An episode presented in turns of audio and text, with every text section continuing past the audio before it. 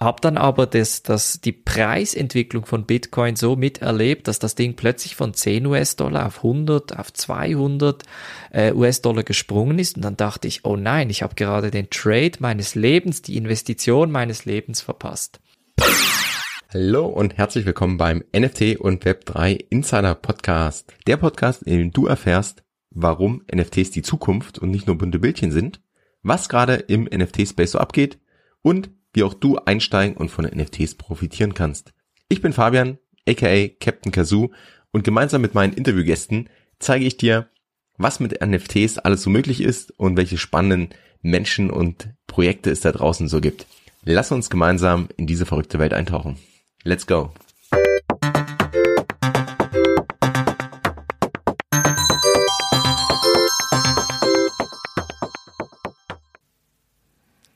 Welcome back beim NFT und Web3 Insider Podcast. Ich freue mich heute wahnsinnig auf das Gespräch. Ich habe Fayas von Blue Alpine zu Gast und wir sind schon länger im Austausch. Ich bin auch in, in deiner Community, aber du bist ja ein, ein Urgestein der, der deutschsprachigen Krypto- und NFT-Szene. Von daher freue ich mich riesig. Für die, die dich aber nicht kennen, also erstmal Fayas, herzlich willkommen im Podcast und vielleicht stellt sich nochmal mit mit drei Sätzen kurz, kurz selbst vor. Ich glaube zwar nicht, dass man dich nicht kennt, aber ähm, wenn jetzt vielleicht jemand neu einschaltet, dann hat er nochmal die Chance, dich kennenzulernen. Ja, herzlichen Dank, Fabian. Freut mich wirklich hier zu sein ähm, und herzlichen Dank auch für die netten Worte. Äh, ich bin der Fayas aus Zürich und ähm, ich habe eine ja, Community, ein YouTube-Kanal, ein Podcast im Bereich Krypto und Web3, wie du richtig gesagt hast, die Blue Alpine Community ähm, mit dem Fokus eigentlich Bildung, Transparenz und auch Authentizität in diese Industrie zu bringen, die, wie wir beide wissen, nach wie vor noch sehr jung, dynamisch, aber eben auch ähm, immer noch so ein bisschen der wilde Westen ist. Und das Ziel ist es wirklich, mit Hilfe von Community-Aufbau eine Community aufzubauen, die einander hilft, die voneinander lernt ähm, und gleichzeitig halt Bildung zu vermitteln. Ähm, und ursprünglich hat das Ganze eigentlich mit Kryptoanalysen angefangen und wie gesagt, jetzt sind daraus zum Teil Sub-Communities wie die NFT-Community, der NFT-Campus zum Beispiel entstanden, aber auch in der Discord-Gruppe werden Themen wie DeFi, Airdrops und andere Themen, auch regulatorische Themen werden entsprechend diskutiert. Ja, eigentlich sehr zutreffend formuliert, der wilde Westen. Also es gab ja auch gerade die Woche wieder einige Beispiele, die das sehr schön verdeutlichen, was also dass man da echt aufpassen muss, wo man, äh, wo man aktiv ist und da hilft eine Community natürlich immer, die sich auch gegenseitig unterstützt und äh, dass man auch äh, da, ich sag mal, die, die Dinge auch mitbekommt. Lass uns doch, bevor wir noch näher auf die Community eingehen, das wird ja heute so ein bisschen das Kernthema auch, aber nochmal ein paar Schritte zurückgehen. Wie bist du denn damals zu, zu Krypto gekommen? Also wie bist du darauf aufmerksam geworden und mhm. wie bist, wie, hast du denn auch vielleicht für dich entschieden, da einfach tiefer reinzugehen und, und dann auch diese Analysen zu machen und dann eben im, im, im nächsten Schritt eine Community aufzubauen? Mhm.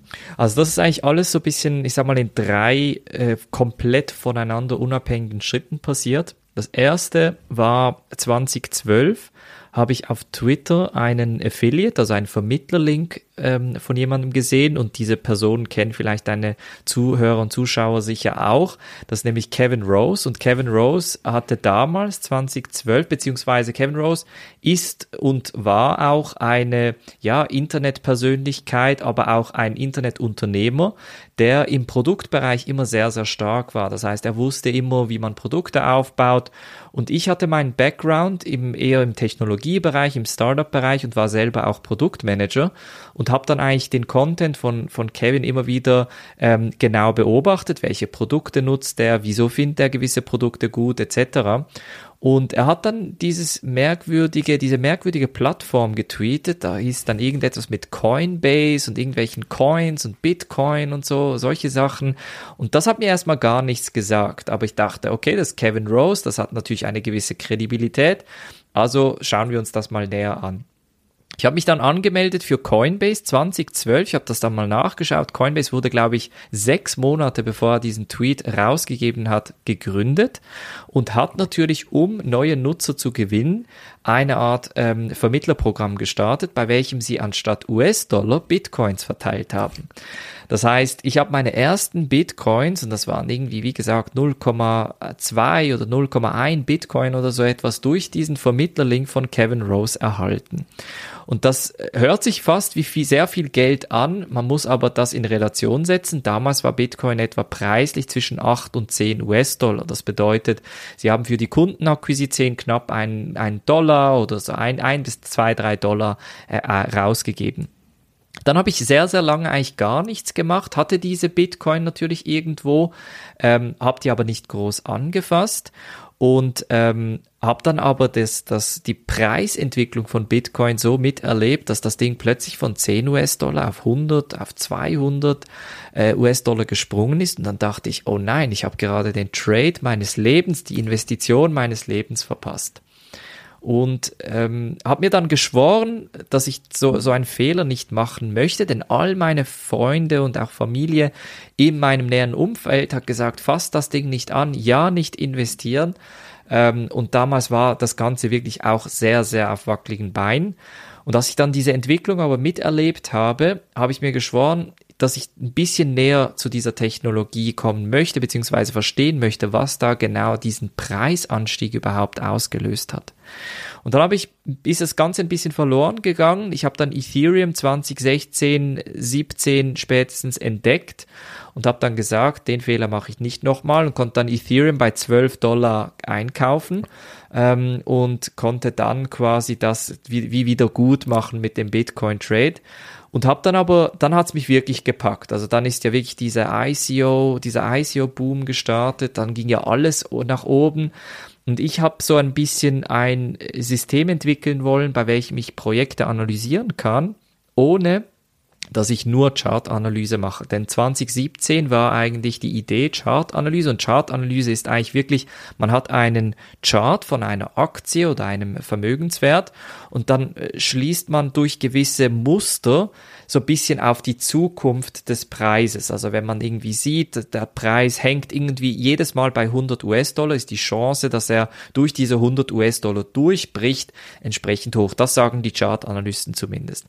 Ich komme aber aus einem Bereich, bei welchem das Thema der Fundamentalanalyse für mich sehr spannend war. Fundamentalanalyse, für die, die es nicht wissen, ist eigentlich das, was Warren Buffett macht. Also investieren oder Investitionen in Firmen, bei welchen man vom Management zum, zum Lager, zu der Vision, zu der Firmenstruktur alles ein bisschen auseinander nimmt, also all die greifbaren Sachen auseinander nimmt und so eigentlich unter- oder überbewertete Firmen identifizieren kann.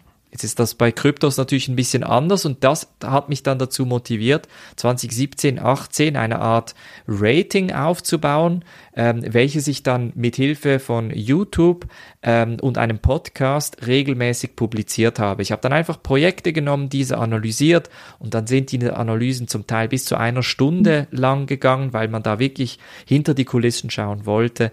Und ähm, aus dieser Idee dann später heraus ist die Idee entstanden, eigentlich eine Community aufzubauen, so dass sich die Leute bezüglich diesen Analysen auch austauschen können. Denn der Austausch auf YouTube ist oder via Podcast natürlich sehr, sehr limitiert, aber die Leute wollten eine Art Medium, bei welchem sie sich schlussendlich austauschen konnten. Und das ist dann etwa Ende 19 Anfang 20 entstanden, die Blue Alpine Community, erst eine Telegram-Gruppe, heute eine Discord-Gruppe mit äh, einer entsprechenden Webplattform, bei welchem Sie zusätzlich als Mitglieder noch weitere Analysen und weitere Videos und weitere Informationen von mir erhalten. Wahnsinnig äh, spannend. Also man sieht wirklich eine, eine lange Historie in dem Bereich und ich glaube so auch die, äh, also die Reise, die dann jeder von uns durchmacht, glaube ich, egal wann er einsteigt, ist ja genau dieses, ich, man denkt am Anfang, man, also man kommt irgendwie in diesen Space rein, egal ob es Krypto ist oder bei NFTs, ist es eigentlich ähnlich und denkt erstmal, oh, ich habe schon alles verpasst. Und ich meine, bei Bitcoin, also Bitcoin 2012, das ist ja wirklich äh, schon mal eine Ansage auch vom äh, sowohl wo er da stand als auch wie du wie du reingekommen bist, aber man denkt trotzdem, man hat irgendwie alles verpasst und äh, den Ansatz dann einfach analytisch ein Stück weit analytisch ranzugehen, aber auch mit der Einstellung ranzugehen, okay, ich schaue mir das jetzt ganz genau an, ich schaue mir an, was läuft im Hintergrund, ich mache dort eine Fundamentalanalyse oder ich, ja, letztendlich geht's ja auch um, um das Lernen, also ich lerne einfach mit, mit jedem Beitrag, den ich lese, mit jedem Podcast, den ich höre, lerne ich dazu, äh, spreche mit Leuten und kann so vielleicht besser abschätzen, wo sich die nächsten Chancen ergeben. Und dann kommen ja auch die nächsten Chancen und dann auch die, die Schritte weiterzugehen. Ähm, also finde ich an der Stelle auch, muss man auch sagen, aus meiner Sicht sehr, sehr mutig, weil das ist heute sind wir noch ein paar Jahre weiter, aber auch 2016, 17 schon dann da weiter reinzugehen und zu sagen, ich mache jetzt da wirklich, ich setze dafür Zeit und Energie rein und ähm, produziere jetzt Content, gebe meine Analysen nach außen. Das ist ja auch schon ein Schritt, der glaube ich gar nicht so so einfach ist. Wie hast du es da auch hast du es parallel dann noch gemacht oder bist du dann schon Vollzeit dort eingestiegen? Wie war das so ein bisschen äh, auf deiner Reise? Nein, das war eigentlich wirklich als paralleles Projekt zu meinem Job als Produktmanager damals noch, ähm, mit dem Ziel, dass ich eigentlich wie eine Art Routine für mich selber aufbauen kann, um mich wie selber auch zu forcieren, in die Industrie reinzuschauen. Das heißt, ich habe dann wirklich jeden Tag, inklusive Samstag und Sonntag, habe ich ein Video auf Deutsch und Englisch rausgegeben und das dann auch noch als Podcast rausgegeben, mit dem Ziel, dass ich eigentlich jeden Tag die Leute über diese Themen informieren kann. Und ähm, das war dann natürlich anstrengend. Also da gab es dann wirklich Abende und Tage, bei welchen ich irgendwie um 10, 11, 12 abends, nachts noch hin, mich hinsetzen musste und ein Video raushauen musste, weil ich einfach diesen Anspruch an mich selber äh, damals hatte. Ähm, mittlerweile kommen die Folgen halt nur Montag bis Freitag ähm, aber auch immer noch äh, so regelmäßig, wie es nur geht. Ähm, dank auch Unterstützung wie dir, Fabian, konnte ich ja damals auch vor ein paar Wochen ein bisschen Ferien machen. Da konntest du auch den Podcast übernehmen. Das war wirklich sehr, sehr cool. Ähm, aber grundsätzlich war es damals wirklich so, man wusste gar nicht, ähm, wie die, wohin die Reise geht. Aber trotzdem für die Leute, die die Technologie ein bisschen verstanden haben und so ein bisschen eigentlich die Vision gesehen haben, für die war es halt super spannend. Natürlich, die Preise sind zusammengebrochen, ähm, aber trotzdem hatte man da so ein bisschen ähm, die Idee, wenn es mich jetzt nicht komplett ruiniert hat finanziell, habe ich da vielleicht noch mal eine Chance. Und das hat eigentlich mhm. dann dazu geführt, zu sagen, okay, aber wie kann ich da einen Vorteil für mich und dann später natürlich meine Zuhörer und Zuschauer sowie auch meine Community rausschlagen, sodass diese dann so gut informiert sind, dass sie zumindest ein Scam von einem echten Projekt unterscheiden können, beziehungsweise idealerweise dann auch bei den echten Projekten auf die Gewinner setzen können. Und diesen, dieses Ziel hatte ich mir damals gesetzt und habe das dann wirklich neben der Arbeit ähm, durchgeführt, bis dann der Markt auch entsprechend ein bisschen spannender wurde und ich dann eigentlich das Ganze Vollzeit, also ich konnte dann diesen Sprung machen, konnte dann Vollzeit eigentlich Content produzieren, auch dank der Community und konnte mich dann Vollzeit, Vollzeit meiner Community widmen. Ähm, aber wie gesagt, also die Industrie ist sehr, sehr dynamisch und man fühlt sich oft auch ein bisschen überwältigt von mhm. so vielen Indus Subindustrien und was da alles abgeht und so. Und ich, ich kann der Audienz auch gerne mitgeben, dass auch für mich ähm, es extrem schwierig ist, alle Industrien oder alle Subindustrien gleichzeitig zu beobachten. Also ich habe das immer so, ich, ich schaue das ein bisschen so wie die Jahreszeiten an. Es gibt eine Zeit, da fokussiere ich mich sehr stark auf NFTs, dann gibt es eine Zeit, dann ist wieder DeFi sehr, sehr spannend. Und so, das ist eigentlich der einzige Weg, wie, wie ich, ähm, sagen wir mal, die, die Informationen regelmäßig konsumieren kann, beziehungsweise auch ähm, ein, ein Profit schlagen kann, beziehungsweise den Profit idealerweise der Community weitergeben kann ich glaube, zu dem Schritt kommt man, kommt man dann recht schnell, weil einfach so viel los ist. Also das war bei mir ähnlich. Der, also der Podcast sollte am Anfang auch noch mehr Krypto-Themen abdecken oder auch so ein bisschen DeFi. Und dann habe ich gesagt, das, das ist alles zu viel. Also ich habe ja dann den, den Schwenk in die andere Richtung gemacht.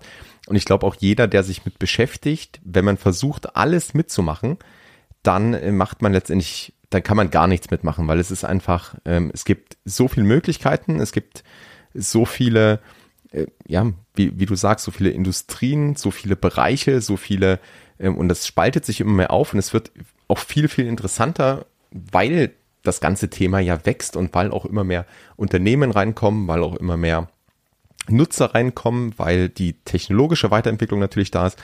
Und ich glaube, dann macht es Sinn, da ja, sich entweder zu, zu fokussieren auf einzelne Bereiche oder so wie du sagst, das ähm, zeitweise abzudecken. Und ich glaube, auch da ist wieder so ein Vorteil einer Community und das merke ich bei, bei dir im Discord auch, dass, dass sich dann ja auch Spezialisten teilweise ähm, herausbilden, die wirklich tief in manche Themen reingehen und dann wirklich die Experten für vielleicht für eine Blockchain sind oder für ein Protokoll oder für äh, den äh, Web3-Bereich oder für Music-NFTs oder wie auch immer. Und gerade in der Community dann diesen Austausch zu haben und da auch an, an so Experten, mit so Experten in den Austausch zu gehen, das ist, ähm, ist natürlich auch sehr, sehr viel wert.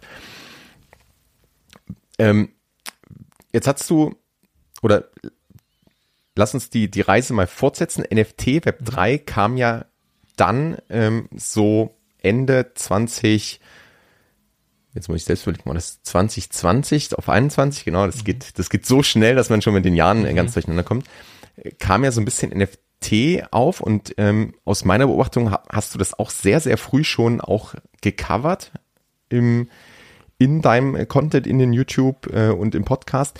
Wie hast du das mitbekommen und wo war für dich vielleicht auch oder was war für dich so der erste Eindruck oder vielleicht so auch der Moment, wo du gesagt hast, ah, das wird auch ein Thema, was groß werden kann? Ja, also man muss da ein bisschen unterscheiden, weil ich oder mein, meine Aufgabe ist es zum Beispiel im Podcast ja die Themen ähm, im Alltag eigentlich vorzustellen. Das heißt, wenn etwas eine Schlagzeile wird, dann muss ich darüber berichten im Idealfall.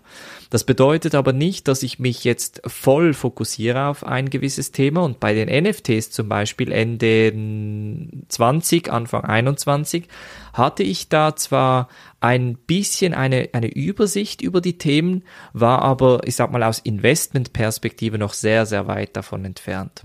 Das heißt, ich, wus ich wusste, beziehungsweise ich wusste das Thema, zum Beispiel 2017, 18 gab es diese Crypto Kitties. Und mhm. das kannte man halt damals, weil die haben dafür gesorgt, dass das Ethereum-Netzwerk mehr oder weniger verstopft war. Und ich hatte jetzt aber CryptoKitties selber nie getradet. Das heißt, ich habe nie da, ich bin da nie in den Kontakt gekommen. Auch die CryptoPunks habe ich immer wieder gesehen. Aber mhm. das war für mich wie eine Art Spielerei, beziehungsweise ich habe das Konzept damals nicht richtig verstanden und habe deshalb auch nie einen CryptoPunk gekauft. Ähm, springen wir nach vorne, eben äh, Ende 20. Wir sind in einer ganz äh, verrückten Phase. Wir haben weltweit eine Gesundheitskrise. Wir haben einen verrückten Kryptomarkt. Der Aktienmarkt spielt grundsätzlich auch verrückt.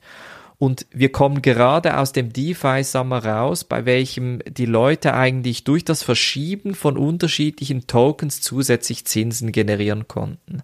Und ich war da so in diesem DeFi-Thema drin, dass ich eigentlich so ein bisschen ähm, das nächste DeFi-Protokoll gesucht habe, dass ich dann das ganze NFT-Thema, diesen ersten kleinen Hype um Dezember, Januar herum, eigentlich erst richtig mitbekommen habe, als dann die ganz, ganz großen Projekte gekommen sind. Stichwort NBA Top Shot zum Beispiel, das ja da etwa 200 oder 300 Millionen US-Dollar Umsatz generiert hat in einer, auf einer geschlossenen Blockchain in einer sehr kurzen Zeit. Dann kam diese Beeple-Geschichte, ähm, ein Künstler, der sein Kunstwerk auf einem, in einem traditionellen Auktionshaus für 69 Millionen US-Dollar verkaufen konnte. Ähm, die ersten Krypto-Punks sind dann plötzlich teurer geworden, etc. Und das Ganze hat dann aber irgendwann, so ich glaube im Februar, März herum, ist das plötzlich wie abgeflacht. Mhm. Und alle haben dann gesagt, ja, wir haben es ja euch gesagt, das sind ja halt nur so Spielereien und so und ihr dürft halt nicht mit NFTs herumhantieren. Das Trading ist ja das wirklich Spannende. Aber da hatte ich schon so ein bisschen das Gefühl, und die Veteranen wissen das ein bisschen, in der Kryptowelt bauen wir sehr viele Sachen auf Narrativen auf. Das bedeutet, wenn äh, das Narrativ DeFi ist, dann muss man die DeFi-Welle reiten. Wenn das Narrativ NFTs sind, dann muss man die NFT-Welle reiten. Und so kann man idealerweise durch den Fokus auf ein Projekt oder eben auf das Narrativ eigentlich so den gesamten Markt relativ gut abgreisen, abgrasen und dann idealerweise auch investmenttechnisch äh, seine Fortschritte machen. Das heißt, ich hatte da so das Ding im Hinterkopf, dass NFTs und Web3 und vielleicht auch schon Ansätze für diese Metaverse Metaverse-Geschichte durchaus spannend sein könnten, hatte aber mit der Technologie nichts zu tun. Ich bin dann wieder in den Kontakt mit Kevin Rose gekommen. Ähm, er hat dann jemanden gesucht, der ihm beim Newsletter hilft. Äh, er hatte damals seinen Podcast Modern Finance neu gestartet. Damals gab es zum Beispiel Proof oder die Moonbirds oder Proof Collective gab es noch nicht. Es gab nur Modern Finance als Plattform, bei welchem er ähm, sehr, sehr spannende Gäste, wie zum Beispiel den Solana-Gründer oder von einer anderen Blockchain etc., aber auch die CryptoPunk-Gründer in seinem Podcast interviewt hatte. Und zu diesem Produkt hat er dann zusätzlich ein Newsletter geschrieben, bei welchem er Unterstützung gesucht hatte. Ich habe ihm dann geschrieben, wir sind in den Kontakt getreten und durch diese Unterhaltung mit dem Newsletter-Thema hat er plötzlich vorgeschlagen, dass wir auch ähnlich wie du und ich einfach mal Podcasts aufnehmen, weil die Fragen, die ich ihm gestellt habe, waren ganz klar. Kevin Rose ist ein absoluter Experte schon damals gewesen im NFT-Bereich. Er hatte, glaube ich, schon damals etwa 10 oder 15 CryptoPunks und das war für mich ganz verrückt damals, weil ich wusste, dass Kevin Rose bereits bevor dieser Hype Ende 2021 angefangen hat, sehr, sehr tief in diesem NFT-Thema war, weil ich ihn natürlich auch wieder auf Twitter gefollowt hatte etc. Und dann hat er gesagt, lass uns das Ganze auf einem Podcast besprechen, weil die Fragen sind durchaus spannend. Und dann habe ich diesen Podcast genutzt und habe ihn einfach ausgefragt. Wie schaust du welches Projekt an? Wie evaluierst du das? Wieso CryptoPunks? Wieso dies? Wieso das? Wieso generative Kunst etc. Und konnte dann durch meinen Austausch mit Kevin er konnte da wirklich so ein Feuer entfachen in mir. Und das hat dann eigentlich so ein bisschen äh, die Tore geöffnet für mich, in die NFT-Welt einzusteigen, mit der NFT-Welt zu interagieren. Und das war dann genau dann, als auch die Kryptos eigentlich eine Korrektur hinter sich hatten. Also es war dann Mai 21 und dann ist der richtige NFT-Trend, also quasi der zweite oder halt der größere NFT-Trend er hat dann angefangen und hat dann eigentlich über den ganzen Sommer hinweg angehalten. Und da konnte ich eben auch diese Welle mitreiten und konnte mich wirklich sehr, sehr tief mit dem Thema befassen, ähm, konnte dann auch zum Beispiel die Board Apes für meine Community analysieren, als sie noch knapp bei fünf oder sechs ETH waren und hatte auch damals meiner Community gesagt, das, sind das ist ein sehr, sehr spannendes Projekt. Ähm, ich schaue es mir genauer an, hier meine Analyse zum Ganzen etc. Gleichzeitig bin ich aber auch auf dem Podcast und da, kannst du, da kann man mich auch zitieren oder mich zitieren hören, bei welchem ich sage, ein Fidenza 4 ETH, das ist ja ziemlich teuer. Also das waren damals um die 12.000 US-Dollar und ähm, ich dachte mir nur, ich habe dieses Kunstwerk angeschaut und rein objektiv kann man sagen, ein Fidenza sieht wirklich toll aus. Also unabhängig mhm. davon, ob man jetzt Kunst schön findet oder nicht, es sieht einfach äh, für, für, für die Augen einfach toll aus. Aber trotzdem dachte ich mir, 12.000, das ist jetzt schon ein bisschen überrissen. Das war wirklich ganz, ganz am Anfang. Und dann ist natürlich die Fidenza-Geschichte richtig durch die Decke gegangen und ein Fidenza mehrere Fidenzas wurden dann für eine halbe Million bis 600.000 US-Dollar verkauft. Kevin selber konnte einen Fidenza für 2,3 Millionen US-Dollar verkaufen. Und das war dann, also da äh, habe ich gemerkt, das ist nicht nur eine Spielerei, eine kurze Welle, sondern diese ganze Vermögensklasse, aber auch diese Technologie dahinter, die wird sehr wahrscheinlich auch einen Bärenmarkt überleben egal in welcher Form. Welche Projekte da durchkommen etc., darüber sprechen wir äh, sicher auch noch, aber das sind halt immer wieder so Themen, ähm, bei welchen ich gemerkt habe, dieses, das ist nicht nur ein Narrativ, sondern das Grundkonzept dahinter und das ist eben auch wichtig an den Narrativen, die Narrative sterben zwar aus, aber die Konzepte leben weiter, entwickeln sich weiter und dann in einer anderen Form kommen sie dann quasi wieder zurück in die Gesellschaft oder wieder zurück in die Kryptowelt. Das ist eigentlich top auf den Punkt gebracht, auch mit den Narrativen. Das kann man immer wieder beobachten. Gleichzeitig finde ich, dass man auch merkt, dass es in verschiedene Richtungen sich dann entwickelt oder sich dann auch aus den Narrativen, wie du sagst, sich einfach dann neue teilweise entwickeln oder einfach auch äh, so gewisse Abzweigungen gibt. Siehst du gerade ein dominierendes Narrativ Stand, Stand heute, wenn wir jetzt mal vorspulen auf, auf heute? Also jetzt gerade ist das Narrativ, wie sichern wir uns alle ab, so dass wir nicht im McDonald's arbeiten müssen. Das ist so das Narrativ. ähm, aber im Ernst, also es ist natürlich im Bärenmarkt ist, sind die Narrative wirklich sehr, sehr schwierig. Mhm. Denn es poppen eigentlich nur hier und da so bisschen kleinere, also zumindest rein vom, vom, vom finanziellen her, kleinere Entwicklungen auf. Ich glaube, es gibt, es wird zwei, drei Narrative in den kommenden Bullenmärkten geben und das ist für mich auf der einen Seite sprechen die Leute immer wieder von Gamify, also quasi dieses, diese Verknüpfung von NFTs, von Spielen, von Metaverse etc. Denn ich glaube, was wir bei NFTs halt gesehen haben, ist, dass NFTs plötzlich eine viel weitere Audienz erreichen als zum Beispiel die DeFi-Technologie. Während die DeFi-Technologie eigentlich fast nur von Finanzinteressierten genutzt wurde und dann schlussendlich auch spielerisch gemacht wurde, haben wir bei NFTs gemerkt, NFTs landen plötzlich in der Popculture, in der Gesellschaftskultur, schaffen es in die Musikvideos, es werden Musik-NFTs kreiert und das Konzept von einem NFT ist viel einfacher greifbar, weil ich schlussendlich einfach das NFP, NFT als Technologie halt auch auf meine Wand, auf meine Zimmerwand hängen kann und dann auch das Ganze schön finden kann. Ein Token kann ich grundsätzlich, ein Ethereum-Token kann ich, mit dem kann ich nicht viel machen an meiner Zimmerwand, ja. Ähm, und ich glaube, das ist sicher ein Narrativ, ähm, beziehungsweise eine Geschichte, diese Gamify-Geschichte, die nochmal breiter gehen könnte, die nochmal eine andere Masse erreichen könnte. Das sehe ich, beziehungsweise höre ich sehr, sehr viel. Ähm, das andere ist so die ganze Geschichte um Ethereum skalieren. Ähm, das ist natürlich ein Thema, das sehr, sehr relevant ist, jetzt auch nach dem Merge, weil ja, wir sind im Bärenmarkt, ja, die Transaktionen sind verhältnismäßig zwar günstiger, aber wenn der Markt wieder die Nachfrage nach Ethereum erhöht, werden wir plötzlich wieder 20 bis 80 oder 100 US-Dollar für eine Transaktion bezahlen müssen. Und da sind die Skalierungsoptionen, sei es Optimism, Arbitrum, Polygon, wie sie alle heißen, ich glaube, da könnte noch ein spannendes Narrativ entstehen. Das sind so die zwei, die ich so ein bisschen im Auge behalte. Und ein anderes, äh, drittes Narrativ sind so die Underdogs, also quasi die, die man so bisschen im Bullenmarkt angeschaut hat, aber auch nicht so richtig. Ein, äh, eine Blockchain ist zum Beispiel das, die Cosmos Blockchain, ähm, die etwas sehr, sehr Spannendes aufbaut und so nicht richtig in die Gänge gekommen ist im Bullenmarkt. Und ich glaube, dass jetzt dort sehr viel Innovation im Hintergrund passiert und idealerweise dann im Bullenmarkt quasi die ähm, Produkte auf den Markt kommen, diese dann wirklich äh, von der breiteren Masse genutzt werden und das dann eventuell auch nochmal einen kleinen Hype auslöst. Ich finde, es ist auch ein Pattern oder ein Muster, was man immer wieder sieht, dass gerade in so Bärenmärkten sich Projekte entwickeln oder dass man sieht, dass da sehr viel gebaut wird, dass da sehr viel passiert im Hintergrund und eigentlich die, die großen Gewinner des nächsten Bullruns oder die, die Projekte, die dann wirklich durch die Decke gehen oder einfach da eine wahnsinnige Entwicklung hinlegen, dass die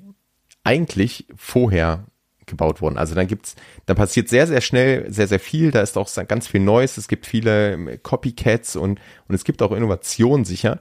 Aber ich habe, ich finde, man sieht ganz oft, dass wirklich so in dem, in dem Biermarket wirklich die Projekte sich aufstellen und auch die Teams, wenn man, wenn man beobachtet, welche Teams auch vielleicht aus dem, aus den bisherigen Projekten jetzt wirklich noch arbeiten, an die Vision glauben, das ganze Ding weiterentwickeln. Und das gilt, glaube ich, sowohl bei, äh, bei Krypto als auch bei NFT-Projekten. Und das finde ich dann immer wieder spannend zu sehen. Und ich würde sogar noch ein Narrativ, ähm, vielleicht weniger aus Investmentsicht, die ist auch ganz spannend. Da ist das Thema aus meiner Sicht nicht so das Narrativ, aber so im, im Gesamten, gerade so im NFT-Bereich, sehe ich gerade sehr, sehr stark das Web 3. Also gut, das Metaverse ist nochmal ein anderes Thema, aus, mhm. oder es gibt auch eine gewisse Schnittstelle, ähm, aber das Web 3-Narrativ finde ich zum Beispiel gerade sehr, sehr spannend, was ja auch dann manchmal verglichen wird mit den 90er Jahren, wo das, das Internet sozusagen groß wurde und aus den Kinderschuhen gewachsen ist und die ersten Projekte sich dann oder die Pioniere sich aufgemacht haben, um diese Technologie zu nutzen.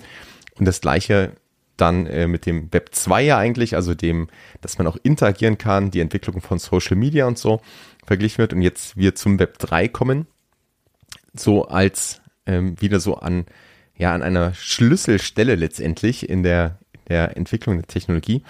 Was ist denn für dich so das Web 3 oder was ist auch das Spannende an, an dieser Entwicklung? Ähm, ja, absolut. Also das Web 3 ist für mich oder das Konzept von Web 3 finde ich persönlich auch sehr, sehr spannend. Sehe ich auch äh, aus Geschäftsseite sehr viel Nachfrage. Also viele ähm, äh, Firmen fragen da wirklich auch nach im, im Web3-Bereich, sagen, wir möchten was im Web3-Bereich machen oder was müssen wir machen, um uns vorzubereiten. Äh, welche Sprache spricht man da, mit wem spricht man da, was macht man, muss ich einfach ein NFT rausgeben, muss ich jetzt plötzlich eine 3D-Welt bauen etc. Und das sind so die Fragen, die, die ich sehr, sehr oft auch höre. Ähm, für mich persönlich ist Web 3 also es gibt ja immer wieder diese Grafiken, es gibt ja dieses Read, Write, also quasi Leserechte, Schreibrechte, Besitzrechte, so ein bisschen das. Und ich glaube, das Web 3 geht wirklich da in diese Richtung, dass die den, den, der Content oder das Spiel oder die Kunst, die ich mitproduziere, dass ich dann auch eine Art Eigentum oder Teilhaberschaft an diesem Gut besitze. Ein ganz, ein ganz einfaches Beispiel, wenn wir jetzt zum Beispiel Twitter als Plattform nehmen, dass jeder Tweet nicht Twitter der Firma gehört, sondern jeder Tweet ist ja mein geistiges Eigentum und aus dem möchte ich vielleicht mal, wenn mal ein Tweet richtig durch die Decke geht oder jemand einen Retweet schickt oder ich eine tolle Antwort sehe oder so etwas, möchte ich das vielleicht als NFT minden und dann schlussendlich behalten oder für die Ewigkeit bereit machen. Und ich glaube, das ist für mich das Web 3, nämlich, dass man ein bisschen wegkommt davon, dass wir sind die Plattform, wir ähm, bringen die Produkte und Dienstleistungen dem, dem, Kunden, sondern der Kunde hat eine Art Mitspracherecht. Das kann man natürlich, wie man möchte, limitieren oder auch ausweiten, aber schlussendlich definieren wir als Kunden ja natürlich auch die Strategie der Firmen und so ein bisschen das Hand in Hand zwischen Kunde und Firma. Ich glaube, das ist oder wird sehr, sehr spannend im Web 3. Ein anderes sehr, sehr starkes Beispiel ist äh, die Street Art oder Streetwear Culture, also quasi die urbane Kultur mit Kleider und Sneakers etc., bei welchem wir ganz klar sehen, dass die Sneakerverkäufer oder die Sneakersammler oder die, die Streetwear eigentlich tragen, Stichwort Supreme etc., eigentlich auch die Trendsetter sind. Und das sollten ja genau die Leute sein, die eigentlich mit den Firmenbossen dann schlussendlich entweder am Tisch sitzen. Jetzt ist der Tisch natürlich diese Ver, Ver, Versinnbildlichung, aber schlussendlich, was wir natürlich meinen, ist die Discord-Gruppe oder die Telegram-Gruppe oder eine andere Community oder ein Governance, äh, eine Governance-Runde, bei welchem der Hauptkonsument des Produktes sagen kann, hey Adidas, hey Nike, hey äh, Bank, äh, Deutsche Bank, hey Deutsche Bahn, wieso macht ihr nicht XY? Denn ich und meine Freunde, wir finden das eigentlich super. Und ich glaube, das ist äh, das Web 3 und in diese Richtung wird es gehen. Und da gilt es eben, die Firmen auch ein bisschen an der Hand zu nehmen und idealerweise ihnen diese Welt zu zeigen. Denn die Welt ist auch hier sehr, sehr dynamisch und kann sehr, sehr komplex wirken. Und da muss man wirklich auch mit offenen Augen, Ohren und auch Armen auf diese Leute zugehen, um sie dann entsprechend auch wie in die Community mit reinzunehmen. Und das ist eigentlich das letzte Stichwort bezüglich Web3, das mir sehr, sehr am Herzen liegt, nämlich das Thema Community. Ich habe mehrere Communities aufgebaut und ich finde den Ansatz, nicht mehr von einem Kunden zu sprechen, sondern einem Community-Mitglied, finde ich eigentlich den richtigen Ansatz, denn schlussendlich lerne ich von meinem Kunden oder eben dem Community-Mitglied idealerweise genauso viel wie das Community-Mitglied von mir. Und dieser Austausch, der macht das Ganze so wertvoll, weil wenn ich mhm. nur ich mit einer Person mich austausche, ist das etwas. Aber wenn ich mich mit Hunderten und Tausenden Leuten austausche, dann lernen wir eigentlich als Community, also als kleine Subgesellschaft voneinander und werden als Gesellschaft auch besser. Da schließt sich eigentlich sehr schön der, der Kreis zu auch unserem Beispiel von vorhin, wo wir gesagt haben, die Community auch gerade am Beispiel von, von Blue Alpine ist letztendlich ja der, der große Mehrwert dann nochmal, dass ich einfach verschiedene Köpfe zusammenbringe, verschiedene Interessen, verschiedene ähm, Experten, Wissen und, und Historien und dass da dann eigentlich dann Wert für alle entsteht. Und gleichzeitig ist das ja auch die Frage oder die Antwort auf die Frage, die du vorhin zitiert hast von vielen Unternehmen, die, die sich gerade fragen, soll ich da jetzt mitmachen? Wie kann ich mich vorbereiten? Aber genau das ist ja eigentlich die Antwort, dass da ein, also, und das sehe ich, da bin ich 100% bei dir. Für mich ist die Community da auch ein zentraler Punkt, eine zentrale Säule in diesem ganzen Web 3, äh, wie auch immer man das, das der ganzen, in der ganzen Entwicklung, wo man ja auch schnell mal irgendwie auf die falschen Wege geleitet wird mit, ah, jetzt muss ich, jetzt sind alles NFTs oder sind Bildchen, muss ich jetzt Bildchen verkaufen. Aber eigentlich ist es die Community und auch die Chance, jetzt plötzlich meine Trendsetter, meine Fans auch mit ins Boot zu holen, dass die auch nochmal eine ganz andere Motivation haben, dann in den Austausch zu gehen, mitzumachen, als sie vielleicht eh schon haben, weil sie jetzt plötzlich auch partizipieren können. Oder auch am Beispiel von, von Content Creatoren oder von äh, ja, den sogenannten Influencern sieht man das ja sehr schön, dass die bisher sehr stark auf Plattformen angewiesen waren und das natürlich auch in irgendeiner Form monetarisieren oder das, was sie tun, monetarisieren konnten. Jetzt gleichzeitig aber dieses, dieses tausend, tausend wahre Fans Konzept von Kenan Kelly, dass man das ja jetzt noch viel besser anwenden kann, was ja letztendlich besagt, dass wenn ich, also so ein bisschen die Herleitung, wenn ich tausend wahre Fans habe, die das lieben, was ich mache und mich da unterstützen und die zahlen beispielsweise 100 Dollar im Jahr dafür, dann habe ich ein Jahreseinkommen von 100.000 Dollar und damit lässt sich in der Regel gut leben, auch wenn davon Kosten abgeben. Das ist so ein bisschen das, das Konzept, was auch schon, was ja eigentlich so mit Web 2 oder mit auch so Social Media aufkam.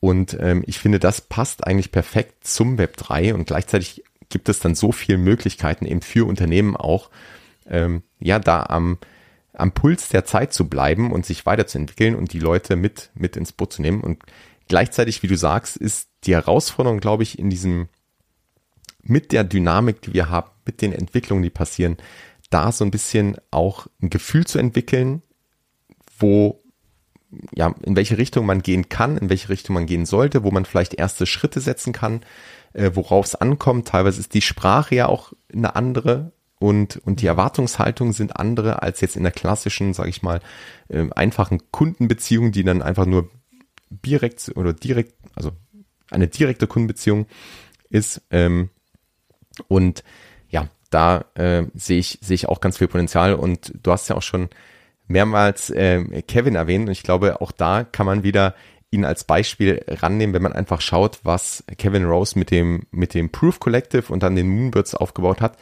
was ja genau in diese Richtung geht. Und ich war ja vor zwei Tagen, ähm, war ich ja auch, oder diese Woche war ich ja auf dem Proof und Moonbirds äh, Meetup und ähm, da konnte man genau das, so wie du es beschrieben hast, auch äh, eigentlich sehr gut spüren, dass dort einfach Menschen zusammenkommen, weil sie an ähm, weil sie gleiche Interessen haben, weil sie gleiche Ziele haben, weil sie einen Platz bekommen, also wirklich so eine Community, wo sie ähm, sich gegenseitig unterstützen können und dann gemeinsam auch was aufbauen. Und gleichzeitig ist da ein Unternehmen und ein Team dahinter, was diesen, diesen Rahmen schafft und natürlich auch eine Vision hat, in dem Bereich was aufzubauen, aber halt nicht im Sinne von, ähm, man macht drei Produkte und versucht möglichst viele Käufer zu finden, sondern wirklich Community-Aufbau und die Community mitentscheiden lassen. Und da gibt es ja in dem Fall gerade kon konkrete Beispiele wie ähm, eine, eine Moonbirds DAO, wo eben auch die, die einzelnen Holder mitbestimmen können und voten können für verschiedene Vorschläge, Vorschläge einbringen können und das Ganze ja so auch supported werden soll. Ähm, du hast es auch sehr, sehr früh schon verfolgt. Wie ist so deine Ansicht, wenn wir vielleicht auch mal Proof und, und Moonbirds als Beispiel nehmen? Hast du das gleiche Gefühl und, und die gleiche Sichtweise oder siehst du da andere Entwicklungen, andere Themen noch? Nein, ich glaube, Proof ist im Bereich Community-Aufbau nativ im Web 3 eines der besten Beispiele. Ähm, gleichzeitig muss ich aber dazu auch sagen, es ist noch sehr, sehr früh. Das heißt, die Proof Collective, also diese Gruppe von tausend Leuten, aber angeführt von Kevin Rose und Justin Mazel etc., wie auch die Moonbirds Community, ist oder hat es sich zum Ziel gesetzt, grundsätzlich eine der führenden Communities zu werden und zu bleiben. Und ich glaube, wie dieses Modell genau aussehen wird, ob die Kombination von physischen Events, wie du auf auf welchem du ja gerade letztens warst, in Kombination mit einem Web-Event, in Kombination mit einem PFP, in Kombination mit anderen Events oder Merchandise etc., wie dieses Endbild aussehen wird, ich glaube, das weiß noch keiner genau, inklusive den Proof-Leuten nicht. Ich erinnere mich, damals hat mir Kevin eine SMS geschrieben und hat gesagt, hey, ich würde mich gerne mit dir über eine Idee unterhalten, die ich habe, um so ein bisschen zu sehen, wie verrückt ist die Idee. Und da war das die Idee von Proof, ähm, wirklich erstmal eine Gruppe von diesen tausend Leuten, von diesen NFT-interessierten Kunstsammlern aufzubauen. Und damals gab es die Idee von Moonbirds noch gar nicht. Also es war wirklich dann November ähm, 21 müsste das gewesen sein oder mhm. Oktober, November herum etwa, wurde oder ist die Idee mal entstanden. Wir haben uns mal unterhalten und ähm, nach dem Proof Collective, also dieser Community von 1000 Leuten, ist dann wirklich so nach ein, zwei Monaten erst die Idee entstanden, etwas wie Moonbirds aufzubauen. Auch hier hatten sie eigentlich den Erfolg, den die Moonbirds schlussendlich eigentlich verzeichnen konnten, hatten sie nicht erwartet. Also es war natürlich im absoluten Höhepunkt des NFT-Hypes ähm, mit einem Top-Team und sie haben sich wirklich sehr, sehr viel Mühe gegeben und geben sich nach wie vor auch sehr, sehr viel Mühe, quasi die, die Community mit einzubeziehen und spannende Sachen damit aufzubauen. Aber, und das finde ich ein sehr wichtiges Aber, sie sagen aus ihrer Perspektive halt immer noch, wir wissen noch nicht genau, wo die Reise hingeht und das macht die Reise eigentlich so spannend. Und ich glaube, das ist auch so ein bisschen ein Teil von Web3, das muss man halt auch mit reinnehmen, dass man halt nicht den Einjahres-, Dreijahres-, Fünfjahresplan wirklich bis ins letzte Detail planen kann, sondern ein bisschen eben auch mit der Community zusammen, mit den Marktumständen zusammen, mit den Wünschen der Community zusammen, eigentlich so ein bisschen, dass die Community in eine Richtung bringt. Wenn, ich glaube, wenn zum Beispiel die Proof-Leute sehen, physische Events, da lernen sich die Leute kennen. Das ist wirklich sehr, sehr toll. Und das kombiniert mit den virtuellen Events ähm, funktioniert sehr gut. Dann werden wir Proof in drei Jahren oder in zwei Jahren genau als dieses Hybridmodell äh, sehr wahrscheinlich im Alltag auch sehen. Ähm, wenn Sie aber sehen, die physischen Events klappen nicht oder eben pandemiebedingt oder so etwas, klappt es quasi nicht. Das hat, das war ja auch lange ein, ein Problem von physischen Events dann ist es natürlich auch wieder schwierig und dann muss man sich so ein bisschen ähm, andere Gedanken quasi machen bezüglich, wie können wir das Ganze aufgleisen, dass die Community wirklich entsteht. Aber da gebe ich dir absolut recht, die Proof-Leute sind auf einem sehr, sehr guten Weg, da ein wirklich sehr, sehr spannendes Modell, zumindest für die Proof-Community selber zu finden. Ja, ich glaube auch, dass dieses Experimentieren und das, das gehört ja auch schon zu einem zu einem Start-up dazu, wenn man über Iterationen letztendlich ja das Produkt weiterentwickelt oder das, das Businessmodell weiterentwickelt und das ist natürlich im Web 3 ja auch nichts anderes. Also auch jedes Unternehmen, was glaube ich in den Space eintauchen möchte oder sagen möchte, ich möchte mich darauf vorbereiten, ähm, muss sich letztendlich diese, also muss ich zum einen diese Fragen stellen ähm, und gleichzeitig aber auch ein Stück weit bereit sein, da jetzt nicht auf zehn Jahre den Plan genau festsetzen zu wollen, sondern weil eben die Entwicklung, also sowohl technologisch, regulatorisch ähm, und auch von den ganzen kulturellen, kulturellen Dynamiken so, so schnell ist, dass da muss man einfach auch ein Stück weit, ähm, ich sag mal, auf, auf Sicht äh, spielen.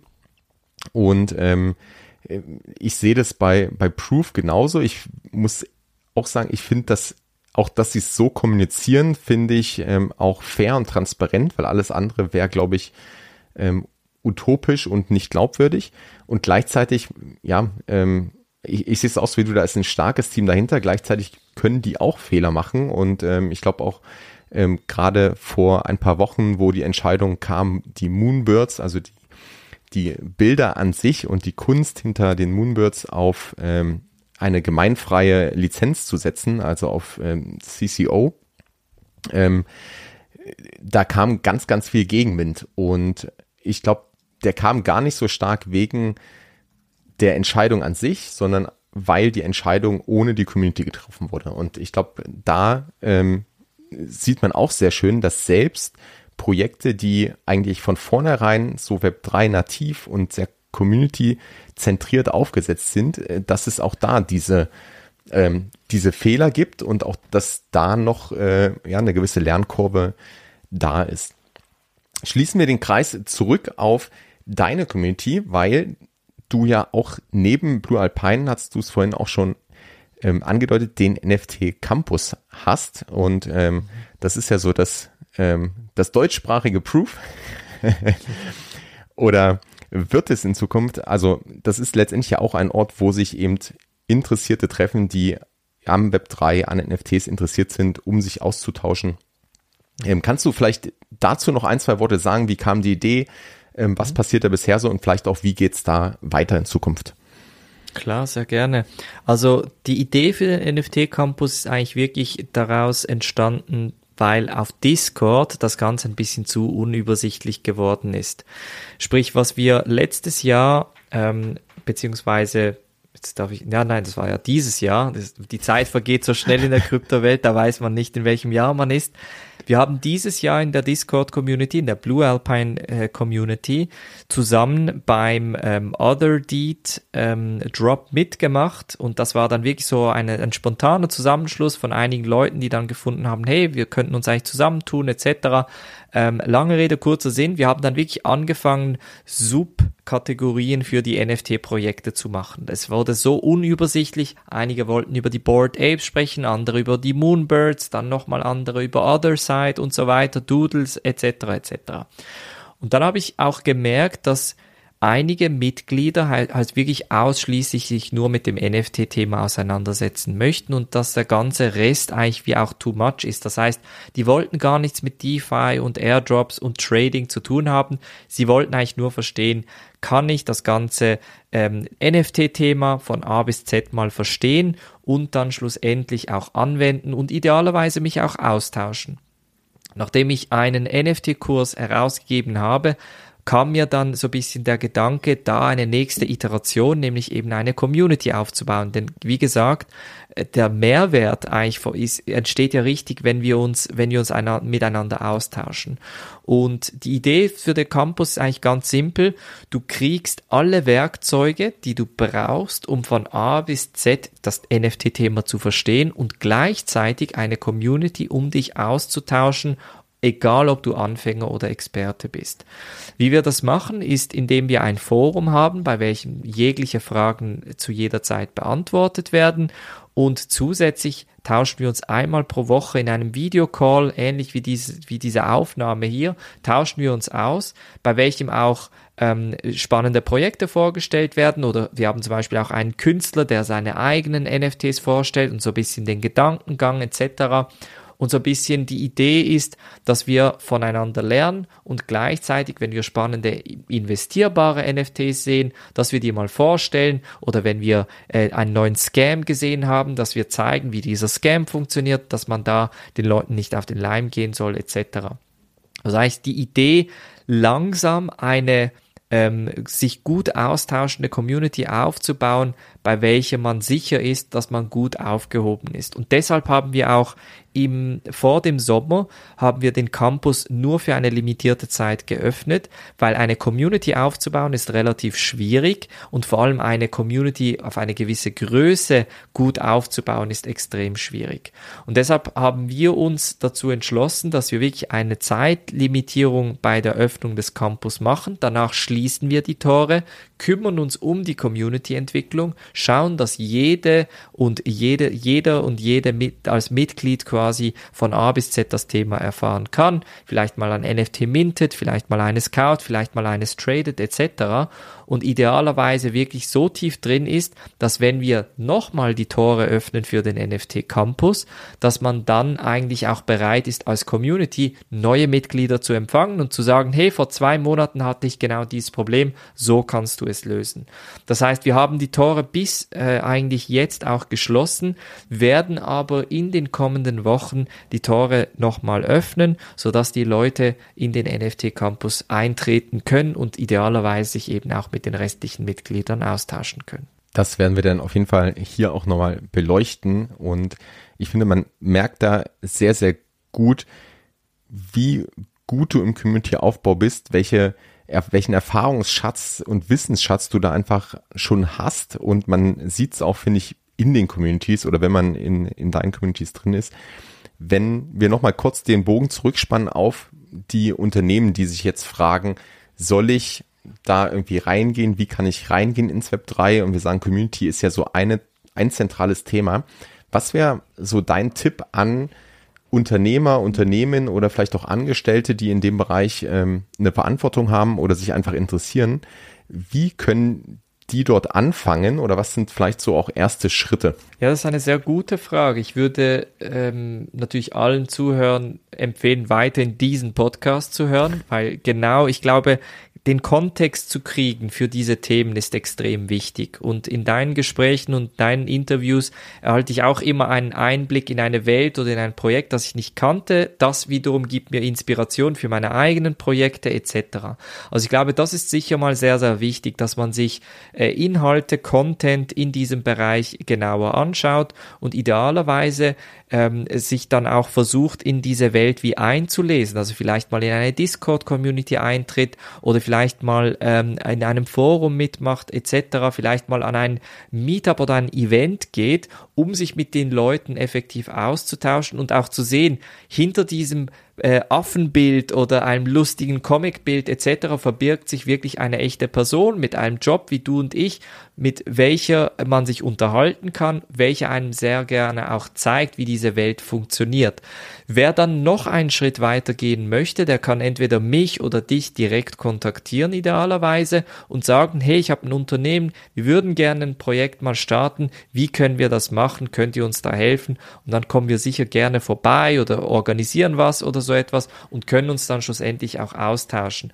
Wir haben auch ähm, zusammen oder sind im Aufbau eigentlich eine, eine, genau so eine Anlaufstelle für Unternehmen aufzubauen. Wir nennen es Blue 3, bei welchem Unternehmen halt das Thema Community-Aufbau, aber eben auch den Eintritt ins Web 3 mit uns genauer kennenlernen können. Und das wäre quasi auch eine Möglichkeit. Aber eben, die ersten Schritte sind ganz einfache. Während der Zugfahrt, während der Autofahrt mal einen Podcast hören, vielleicht mal ein paar Fragen stellen, mal Discord genauer anschauen und da dann schrittweise eigentlich in diese Welt eintauchen und auch evaluieren, brauche ich das überhaupt, bevor man da große Projekte mit großen Budgets aufsetzt, die schlussendlich ins Nirgendwo versanden. Absolut, bin ich 100% bei dir und das ist auch eigentlich genau der Moment, an dem die Serie, die Fernsehserie jetzt äh, enden würde mit dem Cliffhanger. Was, was passiert als nächstes? Wir können versprechen, es bleibt auf jeden Fall spannend.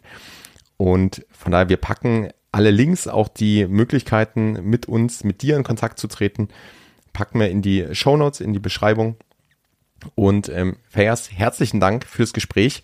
Ich glaube, da waren ganz, ganz, ganz viele Insights drin und wir, äh, ich bin mir sicher, wir werden dich ja bald wieder hören und äh, wie gesagt, es bleibt auf jeden Fall spannend. Ja, würde mich freuen. Herzlichen Dank auch dir, Fabian, und bis zum nächsten Mal. Peace and out.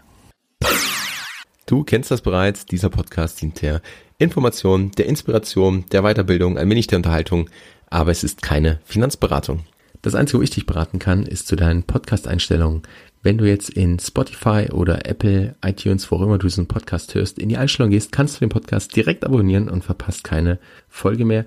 Außerdem freue ich mich riesig, wirklich riesig über Bewertung. Das heißt, lass mir gerne eine Bewertung da und schau auch unbedingt in den Show Notes vorbei. Hier findest du zum einen den Discord-Server von Ben und mir, die NFTX Lounge, wo wir uns in einer kleinen und feinen Community zum Thema NFTs austauschen.